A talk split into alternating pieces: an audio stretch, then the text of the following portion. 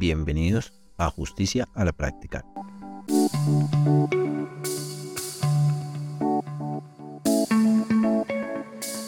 Hola, bienvenidos a nuestro primer capítulo. Estamos muy emocionados de iniciar con este ejercicio de lo que nos ayudará a entender las prácticas sanas de justicia, en especial en este primer capítulo lo más importante lo que es en sí la justicia, más allá como un sentimiento social, como lo comprenden las instituciones de lo que nuestra historia como humanidad y como sociedad ha venido construyendo este concepto. El valor de justicia es demasiado importante para la sociedad, pues ayuda a vincularnos de forma sana para buscar otros valores como lo es la paz. Para nuestro primer capítulo tenemos invitados a un gran docente, excelente persona, excelente ser humano. No es abogado, es filósofo, pero precisamente su carrera ha venido enfocándola en entender lo que es la justicia, desde el pensamiento y el ejercicio eh, intelectual que requiere la filosofía. Pero le pido a nuestro invitado que se presente, este va a ser un ejercicio adecuado y concurrente con cada invitado, que cada quien vaya presentando, dando su hoja de vida y una apertura para que sea conocer con nuestra audiencia. Profe William, maestro William, por favor, bienvenido, muchas gracias por aceptar nuestra invitación. Andresito, su merced, por la invitación, muchísimas gracias. Pues como para que podamos entrar en materia lo más rápido posible, mi nombre es William Hernández, soy docente en la Facultad de Derecho de la Universidad Santo Tomás. Con respecto a mi hoja de vida, bueno, tengo estudios eh, en filosofía en el pregrado, eh, tengo una maestría en educación y en este momento estoy adelantando mis estudios de doctorado también en educación. Bueno, pero más o menos indíquenos y denle a la audiencia cuánto tiempo ha dado en el ejercicio de la cátedra enfocada en la cátedra de filosofía en las facultades de derecho. Bueno, fundamentalmente en la en la Santoto aquí en Tunja empecé a trabajar en 2015 orientando la asignatura de investigación en varios semestres. Posteriormente empecé a trabajar en la asignatura de analítica que fundamentalmente es un ejercicio de reflexión, de problematización del derecho desde la perspectiva de la filosofía. Y prácticamente todo el, todo el tiempo que he trabajado acá en la universidad ha sido desde esa óptica desde la óptica de la problematización del derecho, incluso desde la óptica del pensamiento de la justicia como problema, eh, sobre todo eh, para pensar esos ámbitos en los que podríamos pensar que esta categoría no está relacionada con el derecho. Entonces es adecuado. Esto es una generalidad. El derecho depende de esta categoría. Y de hecho venía recordando hace un tiempo, cuando estaba finalizando materias en mi pregrado, que publiqué un tweet relacionado a esto. Llevo cinco años estudiando derecho y no he comprendido lo que es, es realmente la justicia. Todo esto es razón de que em, empiezo a ver en noticias muchas personas que ya consideran cómo se debe hacer justicia, juzgando de forma precipitada las acciones que pasan en la sociedad. Esto hace, hace un tiempo para que lo llevemos. Y yo creo que todos los abogados no me dejarán mentir en esto. Pasaremos mucho tiempo constante reflexionando realmente qué es la justicia, porque es una reflexión constante. Pero este programa entonces nos invita, nos aboca a comprender hasta el momento cómo se entiende la justicia, dándole un poco de historia y de reflexión desde el pasado, dándole, entendiendo cómo ha evolucionado la, idea social de lo que es el ejercicio de la justicia un espacio que brinda la plataforma de cdpjurídicos.com.co. Puedes comunicarte al 316 488 1094. Tenemos un storytelling, poco a poco lo iremos narrando, lo iremos eh, contando de forma transversal para que vayan surgiendo preguntas en esto. Pero entonces nuestra primera pregunta es, en el mapa del pensamiento social y de las ideas de, de las comunicaciones de la sociedad, ¿cómo inicia, a, cómo se empieza a formar el concepto de justicia? ¿Por qué viene esta necesidad de darle ese concepto? Bueno, de hecho, yo podría decir dos cosas para, para dar inicio, digamos, a, eh, a este ejercicio de reflexión para poder dar respuesta como para la pregunta. digamos que todas las sociedades de alguna forma han tenido que verse enfrentadas a los grandes problemas que suponen eh, el vínculo intersubjetivo de, las personas. Pero tomaría dos elementos para, para dar inicio. El primero es el que aparece en la, en la digamos, la, tesis con la que inicia fundamentalmente la teoría de la justicia John Rawls. Y es que la, la justicia es a las instituciones sociales lo que la verdad es a los sistemas de pensamiento. Entonces podríamos empezar a cuestionarnos qué es lo que implica para una institución, bueno, qué entendemos por institución también, ¿no? Pero qué implica para una institución el que sus prácticas puedan ser consideradas adecuadas para que los sujetos que las configuran, que dependen de ellas o que de alguna forma tienen alguna relación con la institución, eh, se sientan miembros activos respetados por esa institucionalidad. Y eso implicaría entonces que pensáramos desde la perspectiva meramente institucional lo que se entiende la justicia. Eso incluye, por ejemplo, la, si, nos quisiéramos devolver, aunque no, no creo que la pretensión sea hacer un, solamente un recorrido histórico por los grandes problemas de la justicia, aunque eso lo podamos tratar también. Pensemos, por ejemplo, en una institución fundamental eh, que tuvo muchísima fuerza por muchísimo tiempo en, en, la historia de la humanidad y en la que corresponde al famoso eh, ojo por ojo, diente por diente del Código de Hammurabi, sí, la famosa ley del talión, que suponía una concepción de justicia, de alguna forma relacionada con, la, con esta idea que tiende a ser eh, muy común, yo la llamo eh, la, digamos como la la típica frase que puede constituirse en lema para chaqueta de prom, ¿sí? el, famoso sum quick retribuere, el darle a cada quien lo que le corresponde, que como lo plantea, eh, digamos, en, en, una obra interesante Nietzsche, eh, Nietzsche no, perdóneme, eh, Andresito, Heidegger, mm, pudo ser un grito que se conformó o se volvió una habladuría o una forma de hablar. Es decir, una frase célebre se convierte en una frase célebre y como frase célebre deja de tener sentido, deja de tener una relación directa con lo que implicaba cuando un espacio que brinda la plataforma de clpjurídicos.com.co puedes comunicarte al 316 488 1034 dando una transformación de lo significante a ciertos elementos cambian muchos elementos y esa frase cuando se vuelve célebre comienza a malinterpretarse. Exacto, es decir, se convierte en habladuría, pasa de boca en boca, de mano en mano como forma de hablar. Eh, y esa es, digamos, eh, la realidad que viven muchos pensamientos profundos que se constituyen en frases célebres. Sí, eh, pienso luego existo. Carpe diem. Carpe diem, el carpe diem, sí, el carpe diem, por ejemplo, el sapere aude. Bueno, entonces aquí podríamos hacernos simplemente una pregunta muy sencilla. Bueno, ¿qué quiere decir darle a cada quien lo que se merece y quién determina qué es lo que se merece alguien. Sí, estaba por anotar eso. Exacto, sí.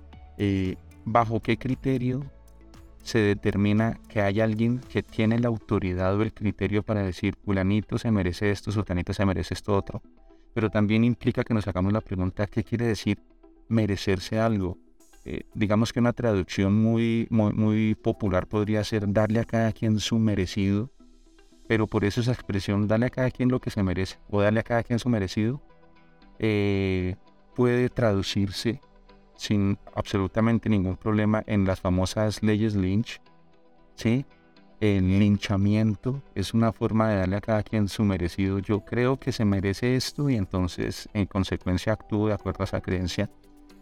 Y eso lo único que nos hace ver es que el concepto de justicia es un concepto tan complejo, pero tan complejo, lo diríamos por ejemplo en los términos de Ronald Durkin, eh, su carácter interpretativo o en términos de la textura abierta que tendría un concepto como este, haría que no sea fácil llegar a una definición y que ese, ese problema con el que su merced siente que se encuentra y se encontró y que llevaba en su momento más de cinco años tratando de entender qué fue lo que nos dijo al comienzo, pues Andresito yo le diría que seguirá siendo eh, un lío con el que se va a tener que enfrentar por muchísimo tiempo. Eh, los teóricos de la justicia difícilmente van a tener acuerdos sobre un concepto aparentemente tan sencillo, pero eh, en realidad tan profundo. Si somersele la teoría de la justicia va a encontrar unas ideas interesantes, cuestionables desde luego. Me, me llama mucho la atención, por ejemplo, la crítica que Robert Nozick en Anarquía, Estado y Utopía le hace precisamente a esta concepción de la justicia a John Rawls. La crítica que Amartya Sen le hace en su idea de justicia a John Rawls. La crítica que Marta Nussbaum le hace eh, también a John Rawls. Es decir, encontramos un concepto eh, rico, un concepto interesante, un concepto complejo, eh, que de alguna forma es, es como ajeno a la posibilidad de en serio ser definido. Es, muy complicado.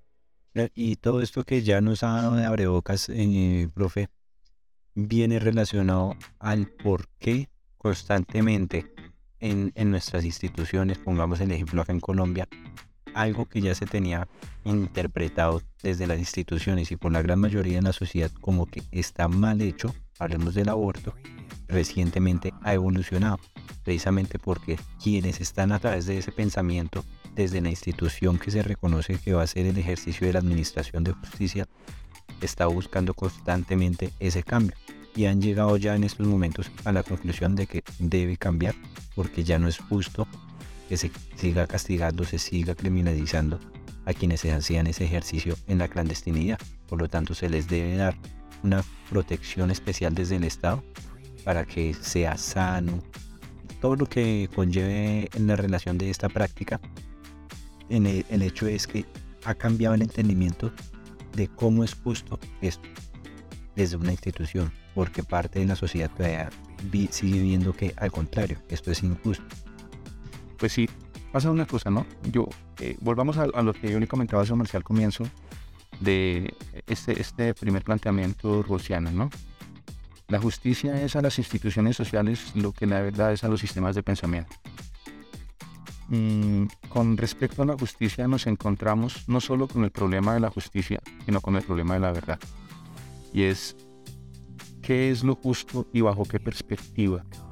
Si nos, nos metemos en el ámbito del derecho, podemos encontrarnos incluso con posturas, se me escapa ahorita el nombre de uno de los eh, presidentes de la Suprema Corte de los Estados Unidos, que decía, si tú me hablas de justicia y me hablas de verdad, tengo claro que no me estás hablando en términos jurídicos.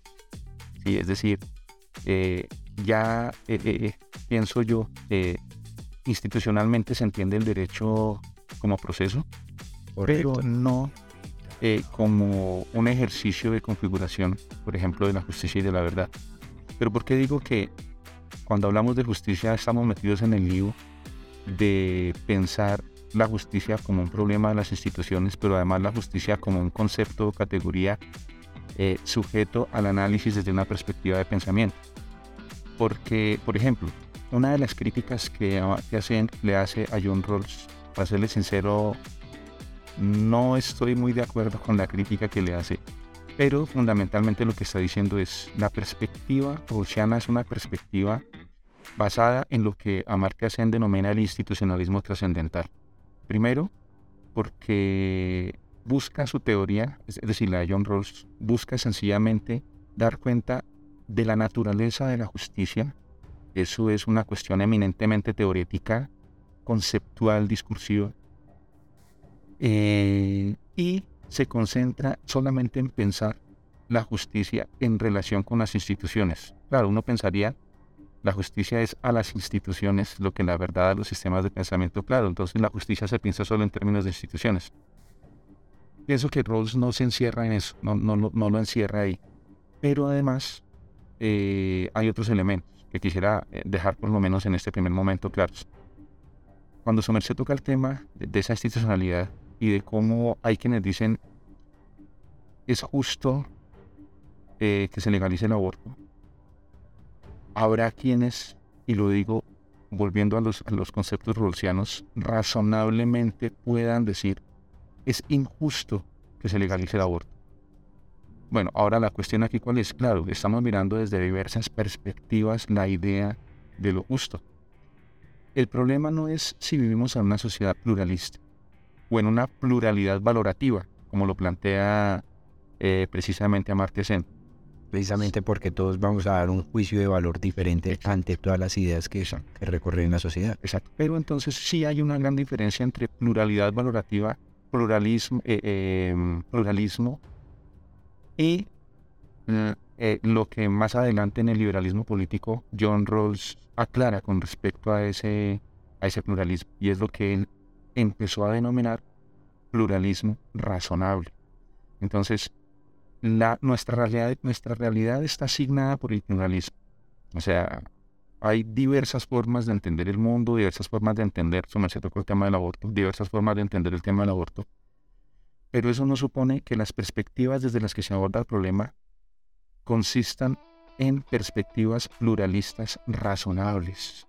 ¿Y qué implica la razonabilidad? En grosso modo lo que nos dicen es, para que mi perspectiva sea razonable, es decir, tenga sentido en un debate público sobre el aborto. Es decir, no para que yo pueda decir lo que se me dé la gana, sino para que yo pueda decir lo que sirva como elemento de construcción social, no a pesar de, sino gracias al desacuerdo que supone el pluralismo razonable. Primero, yo debo tener claridad de que mi, mi, postura es un ejercicio de razón teórica. ¿En qué sentido? En que yo sé de lo que hablo. ¿sí? Es decir, eh, debo conocer eh, qué implica médica, biológicamente el aborto, eh, cómo se da el proceso de gestación, por ejemplo, listo, qué es lo que se ha dicho en términos jurídicos normativos, qué dice la jurisprudencia. es decir, tener conocimiento teórico implica que yo me empape de todas las perspectivas posibles, de tal forma que yo sienta por qué la mía tiene algo importante que decir frente a esa pluralidad de posturas. Pero además es un ejercicio de razón de razón práctica, en, en tanto que lo que uno hace desde una perspectiva es, por ejemplo, eh, ponderar, olvidémonos del concepto jurídico de ponderación, ponderar valores. Es importante que yo sepa que cuando dos principios, por ejemplo, colisionan en un ejercicio reflexivo, debo saber qué tanto sacrifico de uno por el otro y viceversa. Un ejemplo muy sencillo que teníamos que hacer los colombianos para saber si estábamos o no de acuerdo con el proceso de paz era qué tanto le quito a la paz en favor de la justicia y qué tanto le quito a la justicia en favor de la paz. Eso es un ejercicio de razón práctica. Y finalmente se supone que forma parte de una tradición de pensamiento. Es decir, que hay una serie de premisas que han hecho historia y que tienen sentido. Por eso es que tiene sentido que en un ámbito de debate público haya un liberal diciendo por qué está de acuerdo con el aborto, que haya un conservador diciendo por qué no está de acuerdo con el aborto. Y me meten en un lío más tremendo que podría servir para otro programa, Andresito, y es el de por qué también la religión tiene algo que decir. Correcto, y de hecho está planificado este, esta, esta primera temporada, pues desde este momento que iniciamos las grabaciones, ya tiene sus temas, pero está planificado continuar con muchos temas que nos ayuden a nutrir. Y precisamente tenemos apertura de entendamos la justicia para ir entendiendo sistemáticamente cómo se va a ir desarrollando cada temporada, pero cada temporada vamos a tener que buscar un invitado que nos vaya hablando de cómo están entendiendo desde ellos, desde su institucionalidad, desde ellos, desde su pensamiento político-cultural, lo que es la justicia y cómo aporta ellos en estructura a buscar el ejercicio de la justicia y en, la administración de justicia. Precisamente acá el programa se llama Justicia en la Práctica, por lo que ya ha dicho su merced, darle un pensamiento razonable a cómo estamos accediendo desde lo que ya las instituciones no tienen delimitado lo que es el ejercicio de la justicia y cómo también tenemos capítulos, cómo nosotros constantemente podemos ser activos para ir transformando lo que ya se entiende como justicia. Si no estamos de acuerdo con el aborto, tenemos herramientas para volverlos desde sociedad, volver a limitar lo que es el aborto. Pues claramente está desde un ejercicio razonable, porque la, de hecho la sentencia, valoro mucho esa sentencia porque es que no se quedaron desde un pensamiento solo doctrinal o jurídico. Tienen una un decálogo completo de por qué médicamente se puede hacer hasta la semana que es penalizar. Y eso, y eso agrada mucho porque es completamente amplio lo que han hecho. No se quedaron solo de cómo no entienden ellos desde ser abogados, magistrados, sino citan de forma interdisciplinaria lo que viene siendo la construcción social desde la academia y desde la investigación constante para, para poder realizar eso. Pasa lo mismo, asimismo, de hecho, nuestro storytelling tiene que ver con lo que popularmente llamamos justicia por mano propia, o lo que nuestro merced ya lo contó, el linchamiento. Constantemente vemos que ladrón que en un barrio, sobre todo en la costa se ve mucho, los atrapan los vecinos del barrio, lo linchan, lo acaban, lo matan y ya hemos tenido casos, se presenta en Cádiz, se ha presentado en Bogotá y nuestro storytelling va enfocado en eso, un caso en el que confunden, porque la vida es así, pueden confundir a las personas, confunden al que era el ladrón, el ladrón se termina escapando y terminan asesinando a alguien que no tenía nada que ver en esa historia. Y es por eso que la institución ya como tal tiene unos mecanismos para determinar la responsabilidad de cómo participan.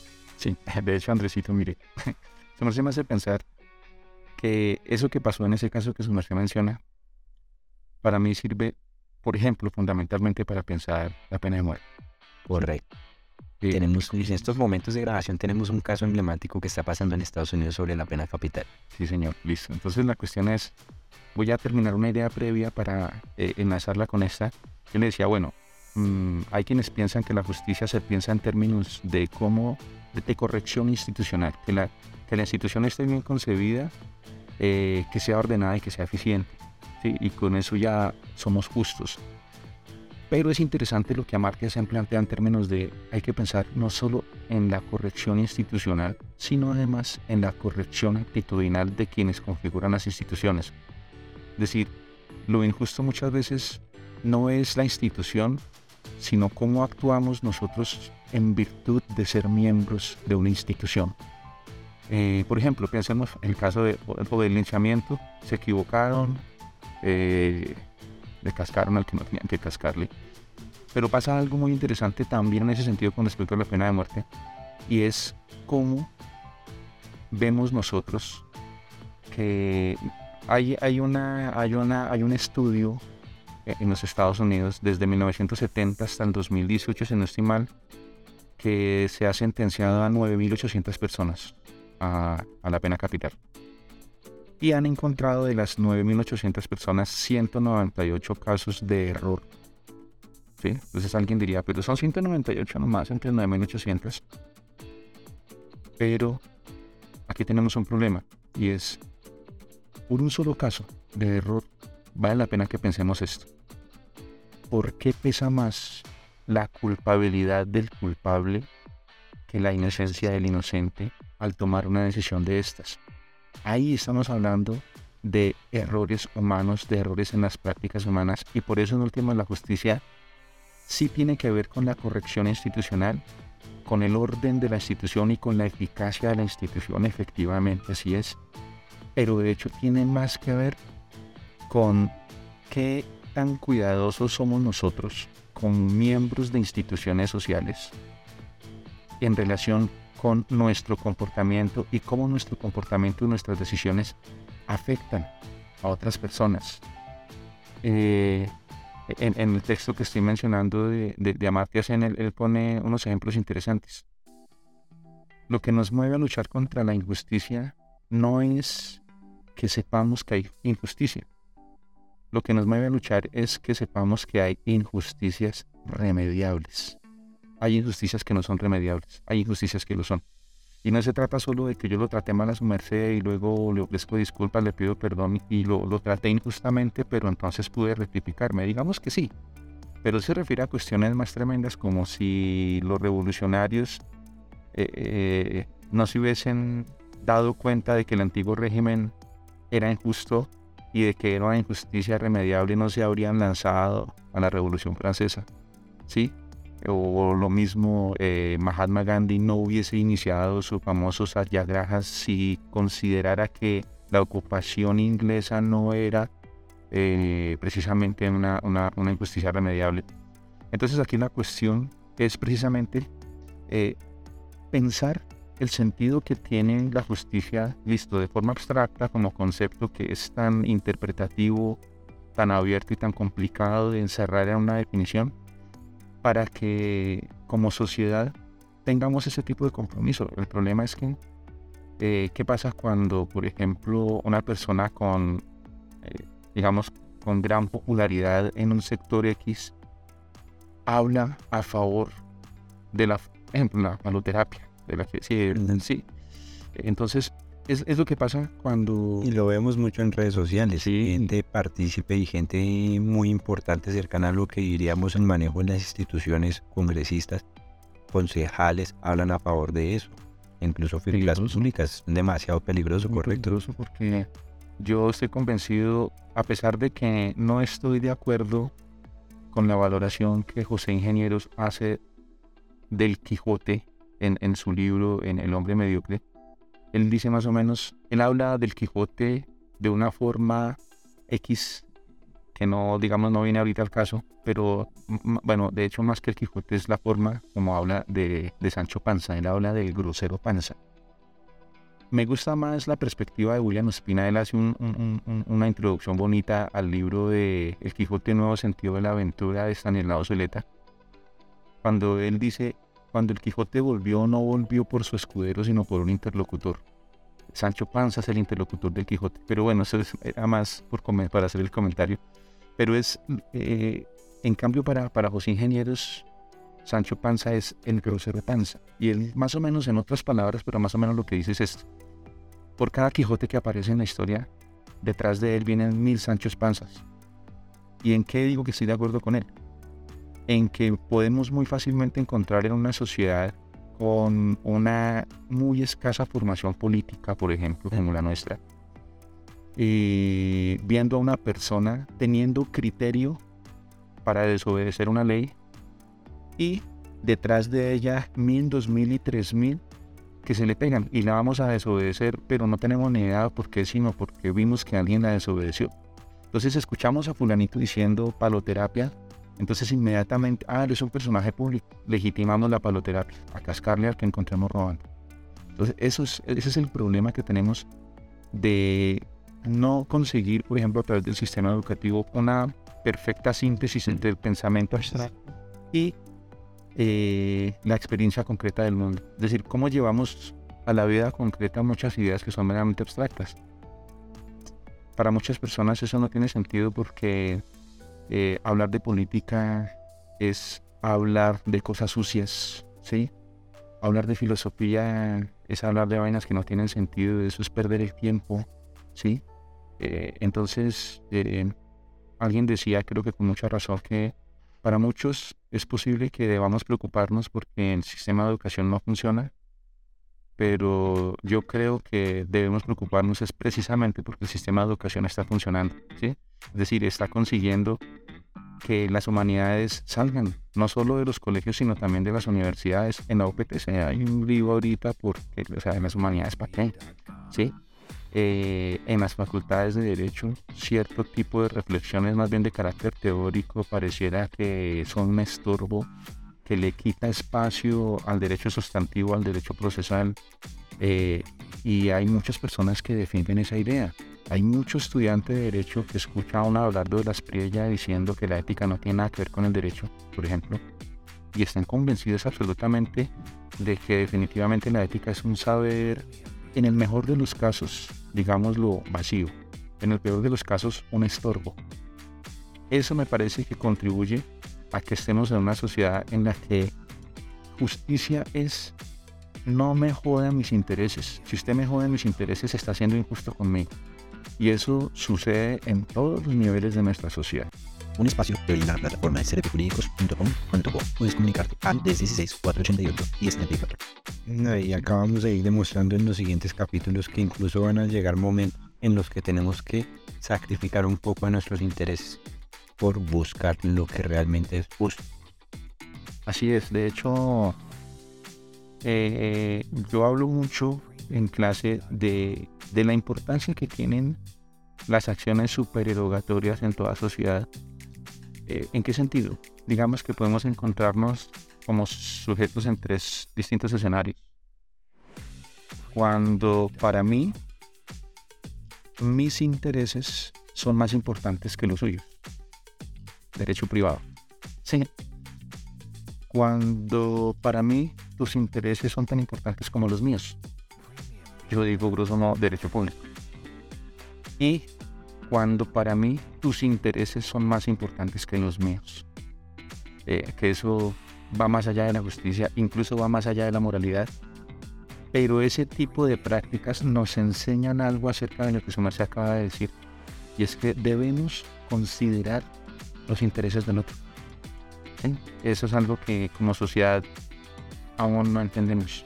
Aún no entendemos. Y nos falta mucho.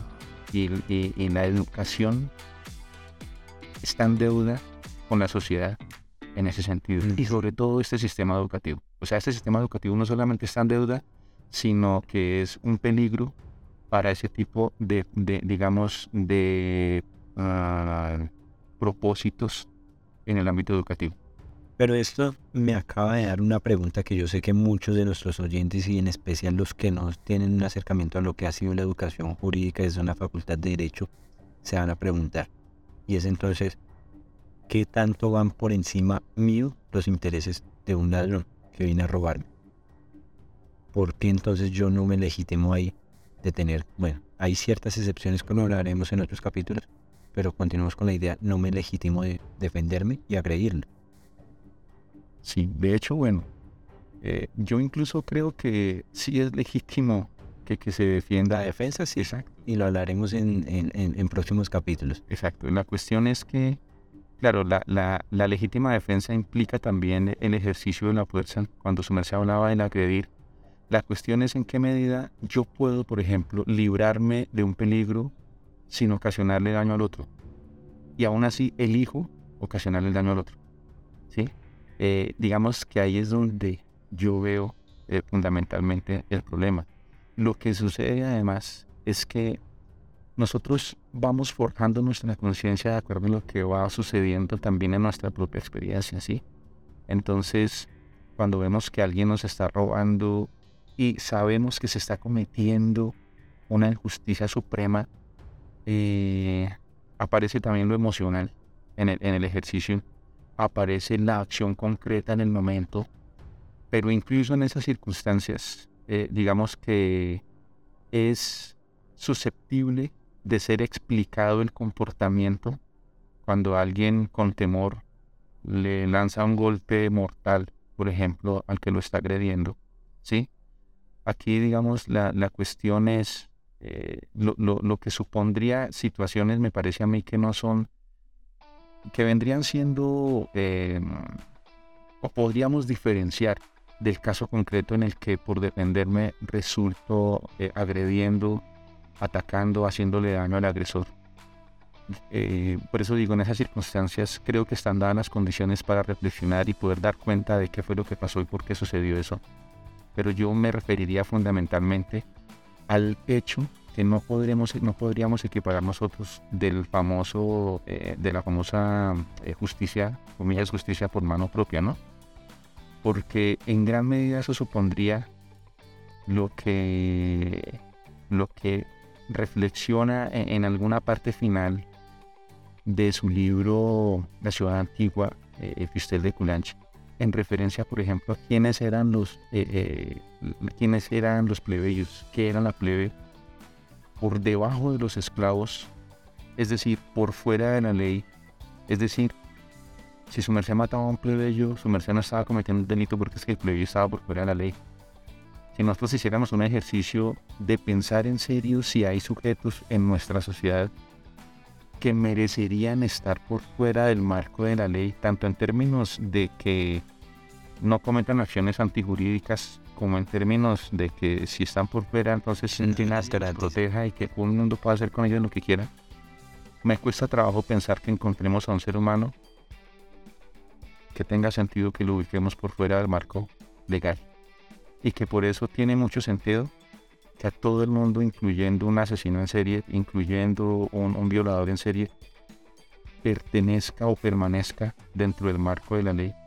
Porque eso no es necesariamente lo mejor, pero es probable que sea lo menos peor. Sí, es decir, volvamos a John Ross. Él de hecho ni siquiera defiende la idea de que sea posible una sociedad justa.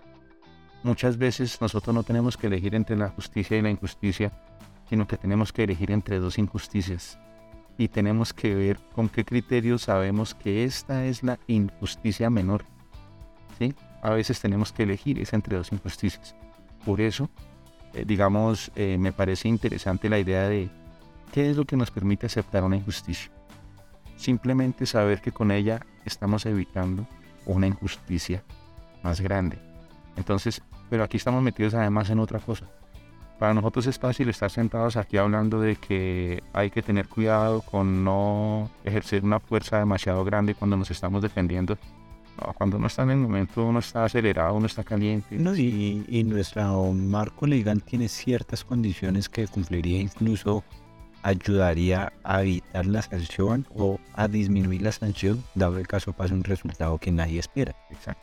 Exacto. Y es precisamente por lo que su merced acaba de decir la ley ya está garantizando que toda persona esté bajo la protección de lo que ya se ha construido desde la institución buscando la justicia.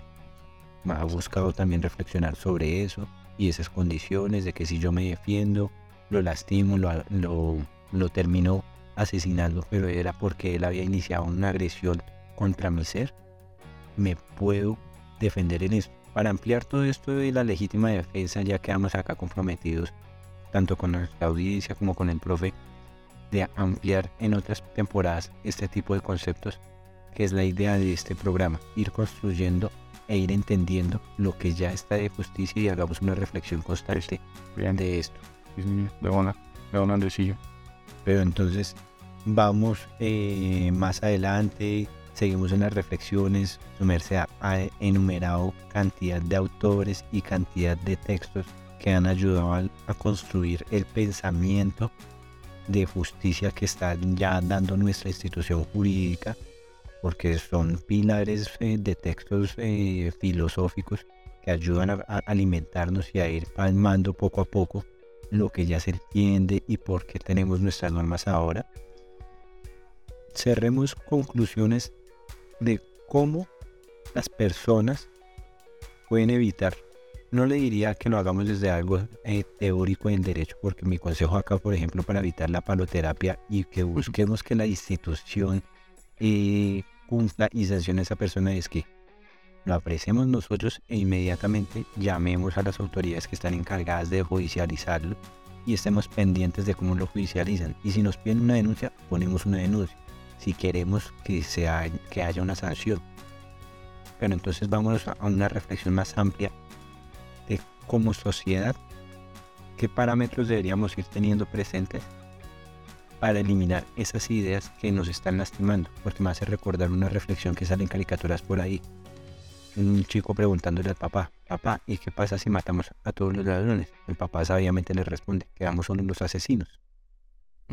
Pues, e, e, eso es lo que usted dice, su merced, evitar el mal mayor. ¿Es peor un ladrón o un asesino?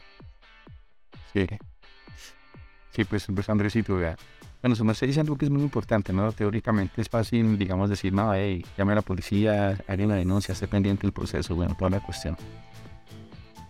Pero de fondo hay algo que tiene que ver con, con la cultura en la que nos movemos nosotros. Y de fondo hay algo que tiene que ver con el sistema educativo. Y por sistema educativo no entiendo la escuela. Y por escuela incluye una universidad. No, por sistema educativo entiendo las políticas públicas de educación, entiendo los medios masivos de información, entiendo la escuela, entiendo la familia, entiendo incluso las redes sociales. ¿Sí? Exacto. Entonces, cuando hablo del sistema educativo me refiero a la posibilidad de que por lo menos las dos grandes instituciones fundamentales del sistema educativo, que para mí son la familia y la escuela, eh, deben estar enfocadas a desarrollar una praxis cotidiana de la justicia. Praxis cotidiana de la justicia, ¿en qué sentido? En que yo le, cuento aquí eh, eh, entre nos y entre, entre nos y toda la audiencia. Yo cuando empezaba, me, me, cuando di mis primeros pasitos como profe, eso fue hace un poco de tiempo, yo tendía a presentarme como una persona justa. Yo soy justo. Sí. Y la experiencia me hizo dar unos totazos durísimos. Y hoy en día yo no me presento como una persona justa. Me presento como una persona que se esfuerza mucho por no cometer injusticias. A veces lo consigo, a veces no lo consigo. Pero se trata, volviendo al caso de lo que yo mencionaba hace un momento, se trata sobre todo de que sepamos identificar injusticias remediables y las remediemos. Yo como profesor puedo ser muy injusto con un estudiante y debería tener la prudencia suficiente para reconocerlo y que eso no represente un triunfo de un estudiante que venció a un profesor porque el profesor le ofreció disculpas porque se equivocó, que eso también tiende a pasar, ¿no? Pero hay estudiantes que son injustos con los propios, pero hay papás que son injustos con sus hijos, hijos que son injustos con sus papás, con nuestros amigos somos injustos. Es decir, es formar una cultura de la justicia, de la institucionalidad, de la apertura hacia el otro.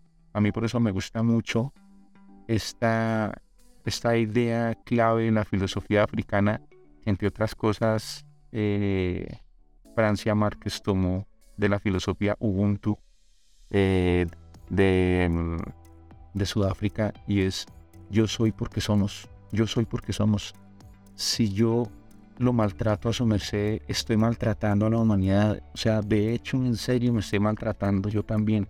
Es comprender el sentido de esa apertura hacia el otro, que es posible a través del ámbito educativo, para formar una cultura. Es decir, eh, Valencia Villa tiene razón, eh, el autor de Cartas de Batalla, tiene razón cuando dice, mire, los problemas sociales no se solucionan inventándonos leyes para todo. ¿Sí? Problema aquí, tome su ley. Problema allá, tome su ley. Inflación jurídica. Sí, inflación jurídica. Que es algo terrible que desafortunadamente pasa en Colombia. Exacto. Desafortunadamente, eso sucede. Es una cuestión estructural de configurar eh, estructuras, para la redundancia, de justicia en la escuela, en la universidad, en la casa, eh, para que eso se configure en un ejercicio cultural. Y la universidad tiene una gran responsabilidad. Yo siempre he pensado que la universidad tiene la responsabilidad de ejercer un discurso en doble vía. De puertas para adentro el discurso como realización, es decir, si en la universidad echamos discursos de justicia, la universidad debe ser justa. Si en la universidad echamos discursos de democracia y de democratización, la universidad debe democratizar y ser democrática. Y de puertas para afuera el discurso como propósito, es decir, qué papel estamos desempeñando como instituciones para que en serio la sociedad también eh, pueda eh, considerarse en un escenario no en el que necesitemos hablar de, hablar de la justicia, sino en el que haya justicia. ¿Sí? No en el que necesitemos defender los valores, sino en el que haya valores. Que incluso para mí el concepto de valores es problemático. Ahí puede ser el tema de otro, de otro, de otro podcast. Discursos chéveres. sí. Discursos muy amplios y esperemos que nuestros oyentes incluso sean, eh, estén invitados, de hecho están invitados a participar en todas nuestras redes sociales. En su momento estaremos etiquetando también al, al profe William para que vaya respondiendo preguntas que les estén interesando en torno a este tema. Porque es que ya lo demostró el profe William, desde la filosofía, desde el pensamiento filosófico, es importante ir construyendo estas reflexiones que la sociedad sí aunque no estudian filosofía como profesión, estén involucrados en crear eh, eh, racionamientos en torno a cómo se constituyen y cómo viven en sociedad. que ya está más que demostrado que el hombre es un ser social. Por lo tanto, tiene que entender la sociedad, no solo él como partícipe, sino en sí la sociedad como la aporta a él. yo diría una cosa, ¿no, Andrés? Y yo, yo pienso que el hombre es susceptible de lo social. Sí, es susceptible de lo social. Bueno, pero allá hay otro tema, otro podcast. Ese es otro tema para hablar de, los famosos ermitaños y asociales.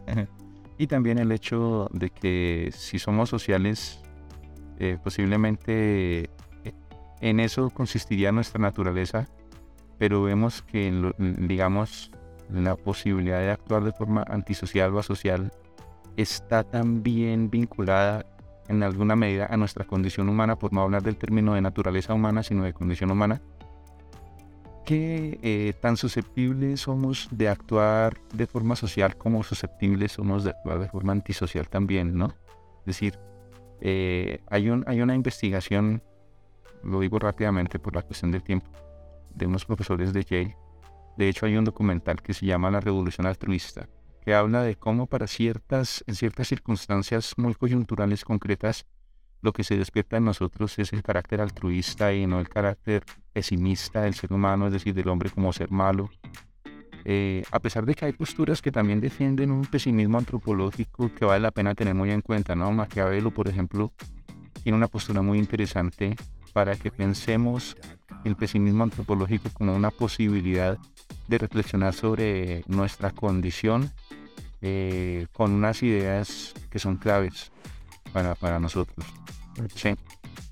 Y, para cómo se ejerce el dominio de, de, las autoridades en lo que se ha construido como sociedad. a recordar muy bien las clases, precisamente las clases que con su merced sobre filosofía política, leyendo Maquiavelo. Y todo esto me llega a la reflexión de, de un artista español que, que recuerdo mucho y que admiro mucho, y es que precisamente la filosofía es filosofía cuando hiere emociones porque constantemente estamos reflexionando en querer construir y entender nuestras emociones, en, en, participar en sí, como ser humano y como sociedad. Estamos construyendo todo. Pues estas ya son los cierres de nuestro primer capítulo. Esperemos que nuestras, nuestros oyentes hayan agradado, hayan reflexionado un poco entiendan la apertura de lo que va a ser eh, este podcast de justicia a la práctica. Este ha sido uno de los tantos capítulos que vamos a tener, tanto por temporada como en diversas temporadas relacionados, no desde como tal lo que ya nos dice la norma, sino del pensamiento que ayuda a construir la norma. Ya vimos acá unas reflexiones de por qué la norma ha constituido y garantiza ciertos derechos que a pesar uno con tristeza, quien está eh, estudiando derecho o ya está en el ejercicio del derecho, ven las redes sociales que la sociedad les vale el carajo eh, lo que ya se ve desde, desde la institucionalidad. Quieren entonces que el que arrolló a una persona lo maten y justifican mucho lo que pasó en las salidas de Bogotá frente al Parque de la Florida, de que los indígenas lincharon a un conductor de bus cuando después vieron que el conductor de bus, demostraron que el conductor de bus pues tuvo un descuido. Y es por eso que la institución ya construyó ciertos mecanismos para sancionar y de alguna forma remediar el error. Nadie le va a devolver la vida a otro ser humano. Pero ya se ha llegado a entender y a comprender posiblemente cómo se amortigua ese daño y esas heridas de los familiares y de la comunidad que convivían con ese ser humano. Esperemos que pronto, aunque es utópico, empecemos a desaparecer las muertes innecesarias. Bueno, yo diría que toda muerte que no sea natural es una muerte innecesaria. Pero las ideas de estos capítulos y estas reflexiones es mejorar un poco la sociedad, que piensen, reflexionen cómo construir, cómo aportar. Veremos otros capítulos que nos aportarán incluso si tienen iniciativas legislativas o quieren que sus posturas lleguen a, a, tener iniciativa de cómo llegar a ser ley, pueden buscar los mecanismos para que hagan eso y precisamente estén ejerciendo una práctica constante de la justicia que ya nos, lo definió. La justicia, la justicia no es al derecho, el derecho es de la justicia, que es la categoría superior y por lo tanto el derecho o todo lo que entendemos como normas se van a ir construyendo desde lo que se reflexione como que es justicia, que es la búsqueda suprema de cualquiera de los valores, entre comillas, que está buscando la sociedad para convivir como sociedad. Y yo diría una última cosa, ¿no? Si hay positivistas escuchando, claro, cuestionarían eso, ¿no? Eh, justicia, verdad, pueden ser categorías ético-políticas, pero nunca jurídicas. Y eso eh, valdría la pena también tenerlo presente para pensarlo con más calmita, ¿no? Claro, claro. Acá, por ese, precisamente por eso es este, este capítulo. Y los demás capítulos estarán enfocados, o la mayoría de nuestros capítulos estarán enfocados a tener un ejercicio tanto individual como social para amortiguar y para acabar con ciertos mecanismos que se han dilatado y que por lo tanto nos dan una sensación de que la institución nos ha faltado el respeto. Muy bien lo dijo su iniciando el programa. El entendimiento de justicia desde persona individual a la institución es de que me respete, a mí como persona individual. Pero hay ciertas cosas que dilatan lo que consideramos que va a ser nuestra justicia, que por lo tanto entendemos que la institución nos ha faltado el respeto. Acá eh, precisamente estaremos dando herramientas de cómo evitar esa dilatación y seamos más prácticos y busquemos que no nos falten el respeto. Ok.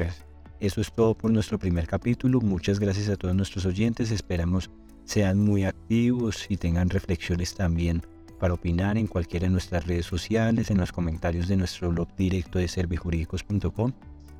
Eh, estaremos con muchos invitados, prestos a atenderlos. Últimas palabras, profe William, alguna forma de contacto para quienes nos escuchen y tengan eh, reflexiones académicas, eh, su merced también a qué se dedica, qué ejercicios, en qué apoya académicamente a nivel profesional que, puede brindar para otras personas que necesiten servicios. Bueno, Andresito, primero que todo, gracias por la invitación eh, para, hacer esa reflexión. Y segundo, no, pues eh, me pueden contactar a través de su merced. Listo, a través de nosotros estaremos haciendo canal a quienes necesiten o quieran buscar contenido, busquen libros, textos, en especial escritos, trabajos académicos del profe William.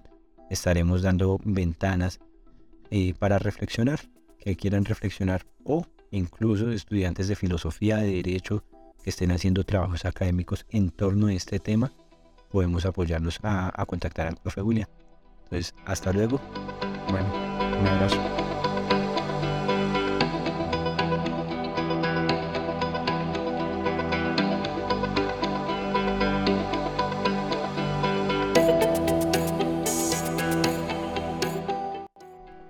Un espacio que brinda la plataforma de servijurídicos.com.co. Síguenos en todas nuestras redes sociales o puedes comunicarte al 316-488-1034.